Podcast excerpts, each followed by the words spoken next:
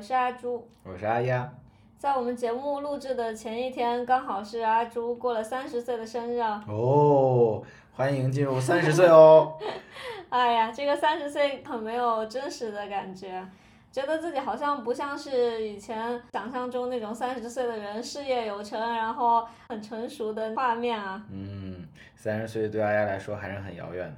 啊，所以就是说三十这个数字是对你有压力吗？所以以致你 根本就不想面对。呃，应该还是会有一些压力的吧，因为毕竟是年龄的增长嘛。嗯，不过这种数字上的东西，其实也只是就是不管是舆论啊，还是自己给自己去强加的一种压力了。因为仔细想一下，我在二十九岁的最后一天晚上睡觉的时候。然后一觉醒来，第二天三十岁的第一第一个日子，其实身体上 并没有发现，呃，身体上并没有发现有什么改变啊，又没有缺胳膊少腿，然后也没有说长了好多白头发。呃，那肯定的，一定要说老了的话，还是会有一些的。前几天你看到照片的时候，突然看到我大概一八年的照片吧？哦，那个时候真的好瘦啊。对啊，那个时候你好瘦，那种清瘦文艺男的感觉啊。哎呀，不是有一句话讲什么“岁月是把猪饲料”吗？哦，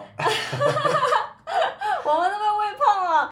那个时候，我们两个我记得抱在一起，还会骨头硌骨头，很难受。现在两个很圆润啊。我也不觉得这有什么不好的，因为就是两个人生活稳定下来之后呢，互相照料，生病也比较少。因为阿丫做饭好吃嘛，所以 营养很充足，头发的发质都变好。以前阿朱是个炸毛猪啊，现在头发还是很顺滑。确实，所以我们身上目前的状况呢，还是可以的。嗯，当然要比年轻的时候那种有富有胶原蛋白的那种皮肤，那肯定是比不了的。但是不管是身体还是神态上，其实都更稳重和更加舒展。没错。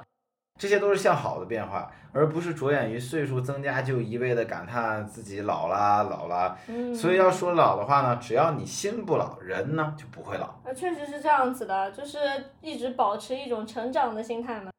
觉得我们还是很年轻啊，有很多的可能性，然后未来还在前方啊。对，这个年轻倒不是说去做一些很幼稚的行为啊。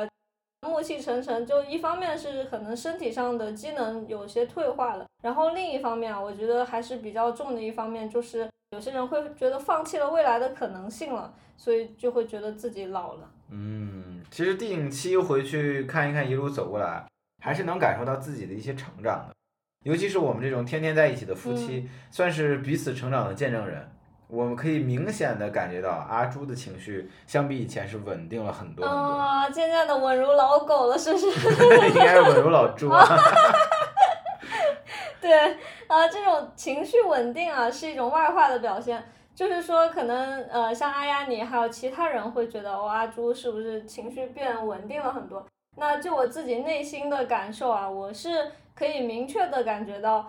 有一些不同，就是说自己呢，对于负面消息的接收还有消化这个方式是不同的。哦，这怎么说呢？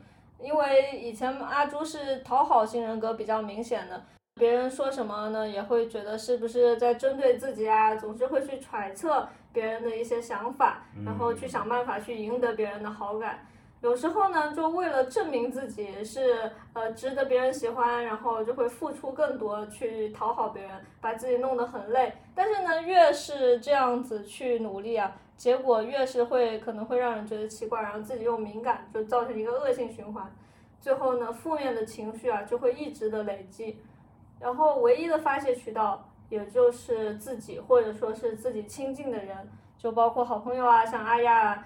会对自己信任的人去宣泄，这样带来的影响是非常不好的。嗯，也是。以前阿朱发脾气的时候呢，也会让我感到有些那种害怕，也委屈、伤心，这种不知道自己到底做错了什么就被发火，这样是非常不好的。确实是，像我之前那样的反应，你感到害怕也是很正常，因为这是我们的依恋类型不同。像阿丫是那种安全型的依恋。所以呢，就会觉得我这样的情绪是很陌生、很让人恐惧的。嗯，那我的是一种就是从小的不安全依恋的模式，它一直在内化之后呢，我从原生家庭就会带出这样的一些问题，带到我的新生家庭，带到我成年以后的世界，就会对我自己的社交啊，对我自己的家庭造成一系列的困难。比方说，我这个讨好型人格吧，或者说换一种方式来讲，就是在关系中，我可能会习惯于一种受害者和加害者的模式，就会把自己带入受害者的这个角色中，就总觉得别人是不是在针对自己啊，是不是会讨厌自己，啊会造成各种恶性循环。好在呀，是一种安全型依恋模式的人，给我了一个学习的模板。让我意识到我遭遇的那些事情，就是以前小时候遭遇的一些事情，是不正常的。没错，而且一开始你意识到的概念叫做“我是不正常的”，就总是觉得自己的反应和想法是不正常的。比如说，你遇到别人的无理要求，不好意思拒绝的时候呢，你会想是不是自己太小气了？对，换做另一个人就愉快接受了，或者大大方方的直接拒绝。嗯，这是举个例子啊。就是说，你哪怕在想一个事情，也会担心这个思维方式是不是跟其他人不一样，嗯，而不是认为自己的遭遇是不正常的。我会感觉，可能你之前对自己也是对人不对事的苛责。嗯，对对，确实是啊。你这个给我总结的很好啊，就是我就是很久没有这种怀疑自己不正常的情况了，所以我都有点忘了以前还是这个样子的。嗯，是的。这也证明了你的改变，已经不会拿自己的想法或做法去和想象中的其他人比对，来做无谓的内耗了。嗯，这种不比对呢，就是也是源于一种对自己的接纳了。之前呢，首先是不会被无条件的接纳，除非是当考了高分的时候啊，或者是有什么优异的表现的时候，才会有一些感觉，感觉到自己是会被自己的亲人啊接纳所喜欢的。那现在，因为有人可以无条件的去接纳和包容自己，我才能真正的去了解到，其实真爱是不问条件的，就是说，至少不是说你表现好，或者说你好看，你或怎么样对我带来什么好处，我才愿意去爱你。嗯，更准确的来说呢，就是说，真爱是不求回报的吧？因为知道了有这样的爱的存在啊，所以才知道。自己应该无条件的去爱自己，嗯，这个无条件的爱自己，并不意味着去放纵自己了，而是允许自己向自己展示丑恶和脆弱的面貌，在那个时候依然觉得自己是值得拥有好的东西的，值得去休息，值得去玩耍。没错，如果对一个人有爱，你应该会愿意包容对方的失落和不光彩的面貌。其实我们都知道，爱是很奢侈的事，往往需要自己的爱很富足。才能给予这种不求回报的爱。如果一个人自己都吃不饱，这还要求把多余的爱分出去，那确实是非常困难的。就像在飞机上，氧气面罩掉下来的时候呢，一般大家都是首先戴在自己的身上，然后再去帮助其他人。对，这是安全须知里面有说过的嘛。所以说，我们都讲说，在到了一定年龄呢，就不能再去怪原生家庭了。到了一定阶段的时候，就比如说我现在确实想到过去。我的第一反应不会再是像以前那样的愤恨了，而是逐渐变成一种理解。这个理解不是说原谅啊，至少对我来说不是原谅了。怎么说，就更像是一种说，嗯，我知道你们当时为什么会那样对我，你们是做的不对的，请你们停止那样的行为。如果能停止，很好，我会继续好好对自己。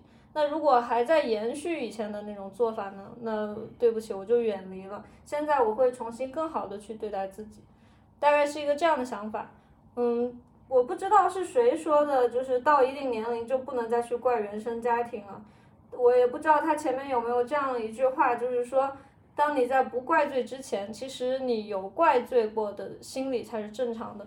因为如果你没有感觉到愤怒，没有感觉到伤痛的话，就不会去感受到自己是哪些方面有缺失，嗯，也就很难去知道自己的症结在哪里。嗯，阿朱，你几个月前读的那本《不原谅也没关系》，其实是讨论这个话题的一本不错的书吧？嗯，推荐大家阅读这本《不原谅也没关系》。我也读了一些其他相关的书，就像之前读的《蛤蟆先生去看心理医生》啊，然后还有呃，我觉得很有用的一本书就叫做《亲密关系》。嗯嗯，这本书也是写的非常的好的。首先很幸运，我的身边有像阿丫一样情绪稳定的人存在。然后同时自己呢也是也在学习相关的知识，去弥补以前的一些不懂的东西，这些呢能够给自己提供很多认知的不同的方面吧，这样可以在尽量减少消耗阿压情感的情况下去完成自我的救赎。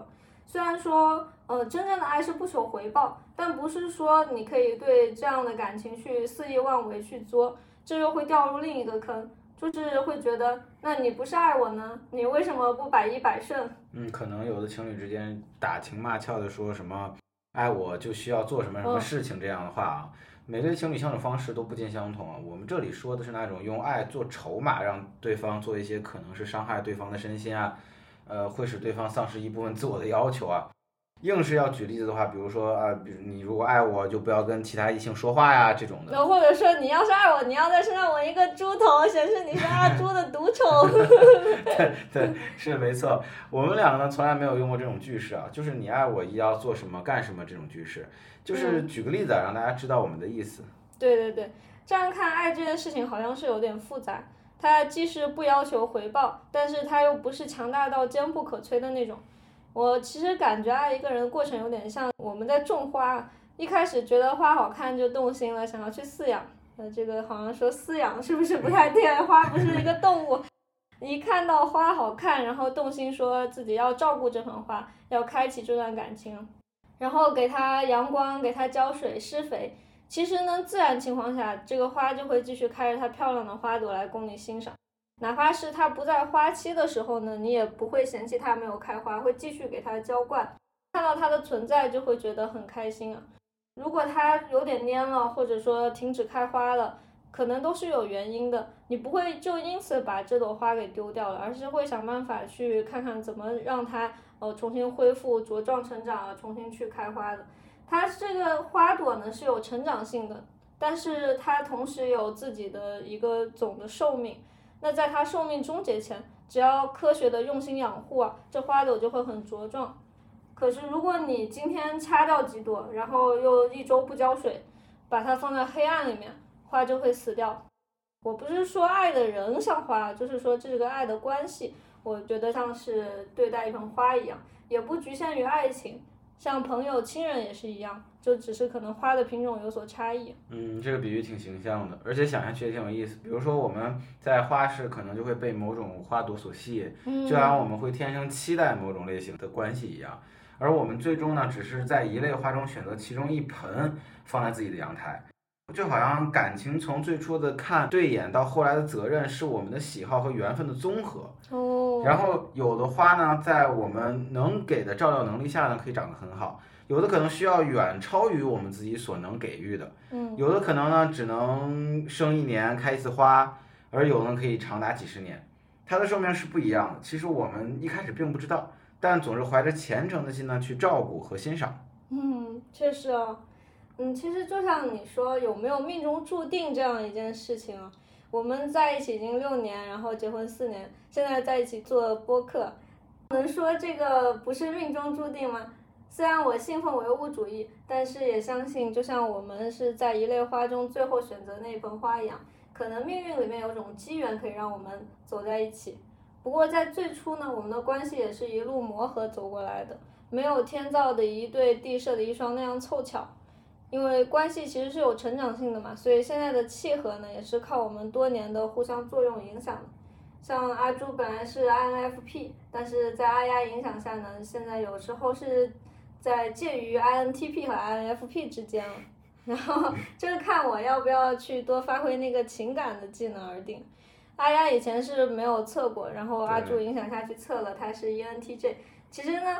像我们这种很多三个方面都是相反的人，但是只要呃在原则上的问题还有大方向上三观相近，其实其他很多方面都是可以逐渐达成共识的，或者说我们也一起开心的做不同的事情，就像是像吃不吃辣呀，还有用什么方式去健身这种问题。对对对，阿丫是不太能吃辣，阿朱是比较喜欢吃辣的。听这么说呢，我也是很开心的，能感受到阿朱你的依恋类型呢，也逐渐变成了安全类型啊。嗯，我也说说我的改变，就像你刚刚提到我是 ENTJ，你是 INFP 啊，这个这个性格测试啊，我现在都有点不太清楚到底是什么。我这种性格呢，倾向呢就是比较喜欢赢，对吧？有时候呢，我们两个之间呢也会有一些内部竞争，隐约对谁的进步，隐约的就去想谁进步更快啊，谁对家庭啊各方面贡献更多呀，对啊，会有那种要争啊要赢的欲望。是的，这很正常，我也会这样的。对，但是后来呢，逐渐想通了，我们家不是一个争输赢的地方，也不是讲对错的地方，良性的内部竞争呢可以促进进步，这是很好的。就是一个人看一个人好，另一个人也很开心，然后去请教、学习、模仿、进步，可以带来自己的一个成长。两个人在一起呢，越来越好。是。而恶性的竞争呢，那就是一定要争个高下。看到一个人好啊，另一个人就 不开心，甚至希望对方有问题不好，只能自己好，这是不行的。其实夫妻作为一个共同体啊，一个人赢呢，另一个人呢，也就是赢。真正的赢两次。总之就是我们两个之间是逐渐学会去羡慕对方，而不是去嫉妒对方。嗯，没错没错。嗯，说到这里呢，其实这些年我们的关系，还有我们家庭里面这些好的改变和进化，这样的稳定和安心，对我们去搞事业呢，就起到一个压舱石的作用了。那此外，我们对于外部世界，包括工作啊，还有其他的事情的认知，在这些年其实也有了一些改变。主线我觉得就是从学生的思维更加向社会人的思维去改变了。嗯。我最大的感想是，不管是就学还是工作，都没有一个一劳永逸的方法。嗯在学生时代呢，我们中国很多人受到的教育的影响，觉得考上研啊、考上编啊，就完成任务了。对，吃尽苦头之后就是非常一路顺利了。嗯，其实呢，不是这样的，不再会指望有一个一劳永逸的路径，一直都是摸着石头过河才是常态。嗯，之前说的。吃所有苦不是为了任何人，也不是任何人欠我们的，而是去完成我们的目标所必经的一个过程，是锻炼自己的一个过程。嗯，有这样的心态真的很好啊，这就是帮我们从学生走向了真实世界。有时候我们听说，呃，做了一个什么事情之后，万事就大吉大顺了，这样的期望过高，会容易给我们带来一种理想和现实不符之后摆烂的情绪。或者能去质问那些许诺给我们一劳永逸的人，说为什么跟说好的不一样呢？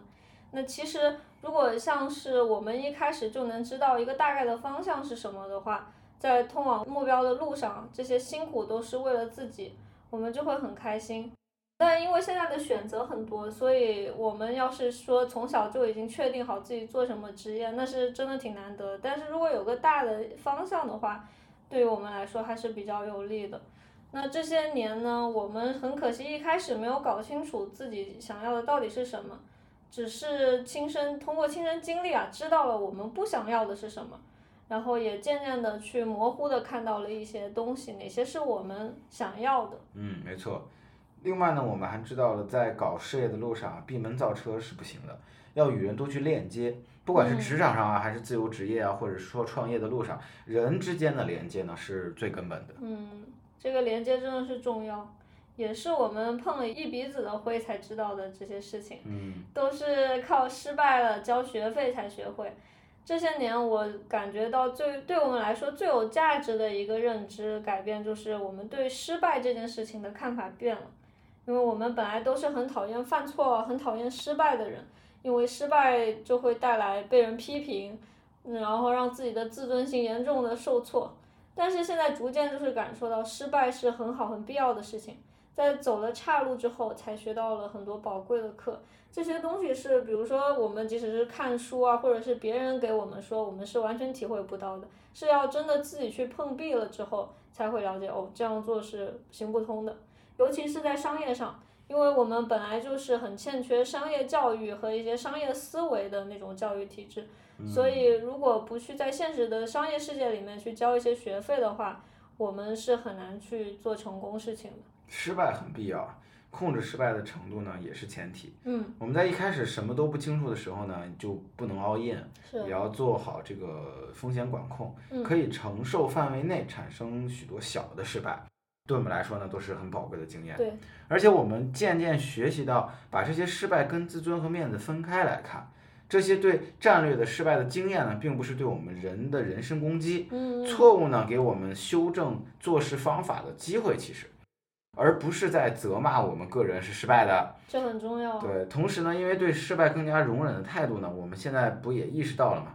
有的事情哪怕进展不顺，我们也不会卡着不推进，或者索性放弃这件事情，会淡定下来去想一想，去分析失败的原因，不像以前那种为了避免不失败或者避免做的不好，索性就根本就不做了，放弃了。嗯，你这个说的很好啊，而且这种对于失败的恐惧还会限制我们的行动。像你刚才说的，有些事情一有不顺，我们可能就根本坚持不下去。